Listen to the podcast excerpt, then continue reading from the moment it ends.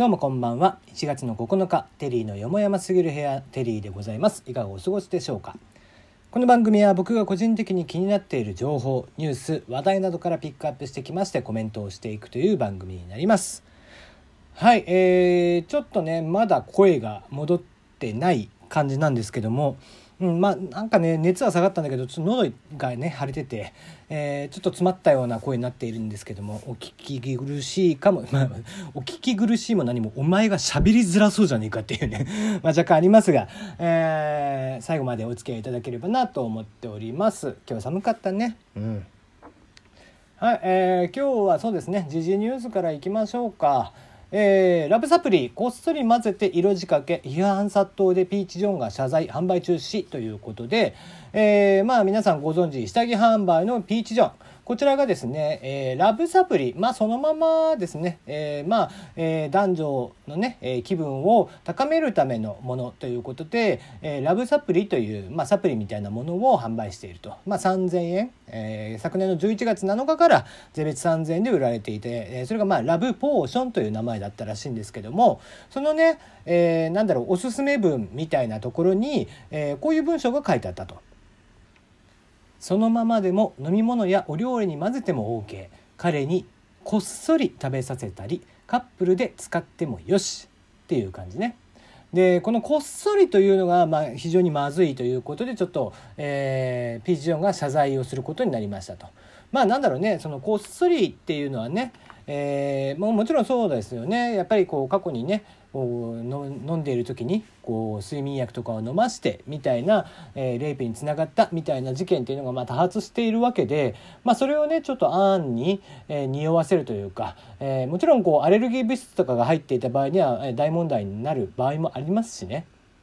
で、えー、そういったものがあり批判が殺到してしまい結果として謝罪そして販売中止に至ったということですね。まあなんだろうなピーチ・ジョンさんもね、まあ、言ってこうここら辺ちょっと。えー、企業側はね、まあ、過去にもねちょっといろいろあったりもしたのでちょっとやっぱりこう甘いかなという感じがしますけどもね、うん、誰かちゃんとねそこら辺の確認をする人がいなかったのかなと思うんですけども。まあ確認した上で誰も気づかなかったっていうことであれば、えー、広報担当はただの皆さんバカだったっていう話でしかないというね、えー、残念なニュースが入っています。うん。まあ、まあこっそりじゃなくてね。それだったらさえー、まあ、一応ねレッスン1こっそり飲ませる。でレッスン2として一緒に飲むっていうのが書いてあって、えー、ラブポーションと知って飲むことでかえってロマンティック効果が高まる、まあ、いわゆるプラセボ効果、えー、プラシーボプラセボ効果ですね。を期待するのも手、え恋や愛の面でのスパイスとして役立ててっていう。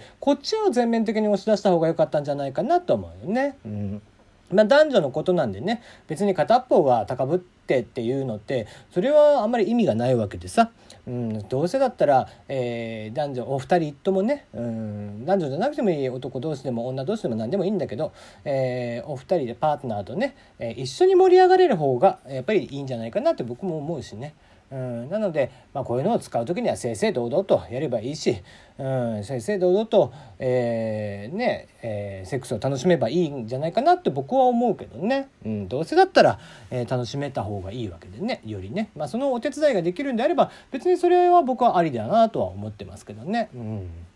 はい、えー、まあちょっと話がどんどんそれてしまいそうなんでここら辺にしとこうかな。違う話になりそうなんでね。はい。じゃあ続いて IT のお話です。ソフトバンク動画 SNS 使い放題プランに Twitter と TikTok を追加ということで、えー、ソフトバンク、えー、スマートフォン向けの料金サービスウルトラギガモンスタープラス。こちらにおいて使い放題の対象となる動画 SNS に TikTok そして Twitter を追加しました。これによって、えー、対象サービスが YouTube、ABEMATV、TVer、GAO、Hulu、LINE インスタグラム、フェイスブック、ツイッター、TikTok の10種類となりましたということで、これもうほとんどそこで使われるから、ねえ、えー、アッパーを食らう子っていないんじゃないかね。まあ、えー、これですねあのどういうビジネスモデルになっているかというとこういったその使い放題のものって、まあ、もちろん上限を超えたら追加分っていうのは発生するわけですけども、えー、できれば、えー、通信キャリアとしてはできるだけいっぱいいっぱい例えば20ギガなら20ギガいっぱいいっぱいまで使わせたいわけですね。でその使わせることによって今段階制の料金サービスになっているのでもちろん多く使えば多く使うほどお客さんとしては多めに払ってくれるというのがあってできるだけ重くしている例えばソフトバンクさんであればヤフーのトップ画面とかっていうのは昔よりはるかに重くなってるんですね実はその上限を達するために。でそういう細かい仕様変更というのが実はこっそり裏でされていてでどんどんどんどんお客さんが使うものっていうのは重くなっていたりとかします。で、えー、とはいええー、今の若い子たちが使うものって言ったらやっぱりこの TikTok であったり Twitter であったり、えー、YouTube であったりっていうあと LINE だね一部限定の SNS に限られてくるんじゃないかなという気もするし、えー、そうした中でじゃあそれ以外のサイトの、えー、を使っている中で上限にそんなにいくのかなという気はしてくるよね。だからうんまあ結構太っ腹といえば太っ腹のサービスで、えー、これで採算が合うのかなっていうのはちょっと、えー、気になるところではあるんですけども、まあ、それでも採算が取れてちゃんと黒字になるという多分、えー、マーケティングに基づいての話なんでしょうからね。うん一応、えー、例えば YouTube であれば広告クリックの遷移先であったりだとか LINE であったら LINE のテキストじゃなくて音声通話とかビデオ通話などは、えー、サービスごとにデータ通信量が消費されるケースもあるということで、まあ、必ずしも例えば LINE だったら LINE 全般とかっていうお話でもないと。いうことみたいですね。うん、まあそうなってくるとある程度の、えー、通信費っていうのは、えー、上げることができるのかなという気はしますけど TikTok なんかはね使ってる時間ってほとんどね広告とかもほとんどないでしょうしね。うんまあ、そう考えるとうん、まあ、かなり太っ腹かなっていう気はせんでもないけどなツイッターもしっかりですけどね。うんまあまあ、えー、10代とかの子たちからはそんなに取らずに、まあ、大人の人たちからは取るっていう考え方っていうのかもしれないですけどもね面白いなと思いますが。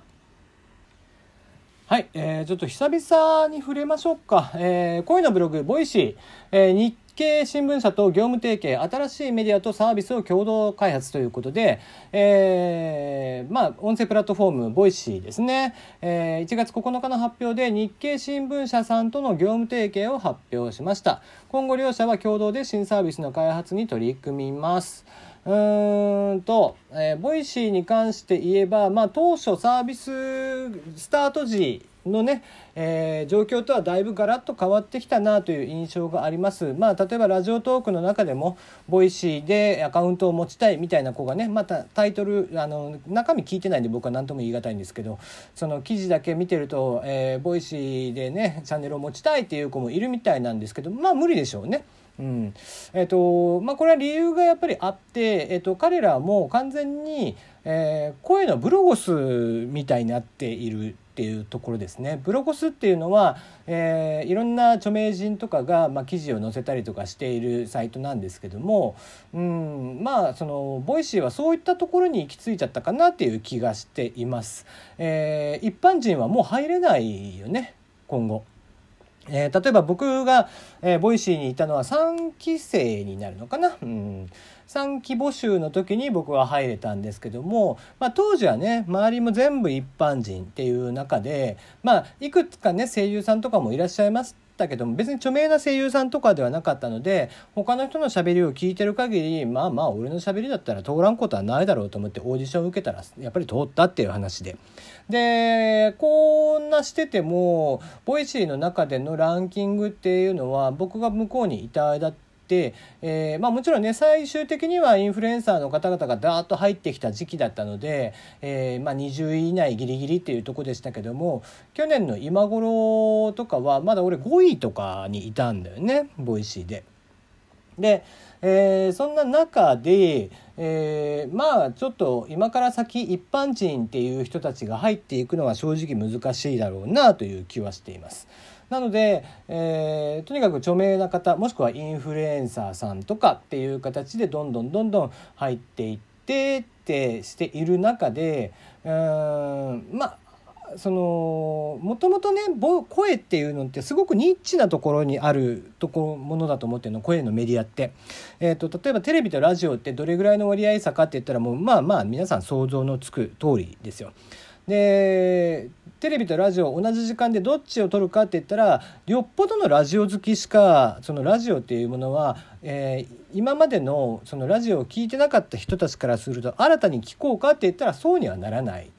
でそうしている中でもともとその声のサービスというものに慣れ親しんでいる人たちまあもちろんそれ以外の人たちも取り込んでいっているというのは Voicy にとっても Radiotalk にトークにとっても多分同じことなんだけど、えー、比較的その声でコンテンツを聞いていくというものに、えー、シームレスに入ってこれる人って、えー、10人いたら多分23人っていうレベルだと思っていてそれでも多いかな10人いて1人とかじゃないかな下手すれば。でそうした中で、えー、どれだけの割合で、えー、そこにビジネスモデルを組み込んでいくかもともとニッチなところに対してどういうビジネスモデルを組み込んでいくかっていう問題の難しさっていうのがあって、えー、それに対して僕はあの Voicy の社長さんとも何度もやり合いをしてで結果として僕は折り合わなかったから Voicy を辞めることになるんだけど。あの僕の考え方は、えー、こうだよって言って彼はこうこう考えるってしてる中で、えー、じゃあ合わんねってじゃあ君が会社のオーナーなんだから俺は去るしかないねって言って俺は辞めたんだよね。うん、で、えー、そうしてまあもちろん働いてたわけじゃないよ一パーソナリティとしてね。えー、向こうはパーソナリティと運営側の距離がすごく近かったのでそこら辺でもう何度となく僕はぶつかっていてあの、まあ、みんなの先導を切ってぶつかっていた部分があったんでね。でそうした中で彼らはそのニッチの中に、え、どういうビジネスモデルを組んでいくかというとスポンサーであったりだとかっていうさらにニッチなところを攻めている。うん、本来はラジオトークみたいに広くあまねくの人にやって、えー、やっていてさらに投げ銭とかでね一番分かりやすいファンが、えー、パーソナリティに対してお金を払っていくっていうスタンスの方が僕はやっぱり合うんじゃないかなとは思ってはいます。そうした中でこの Voicy と Radiotalk というのは完全に二極化が進んでいるなというのが今の声のメディアに対しての印象ですね。ではまた。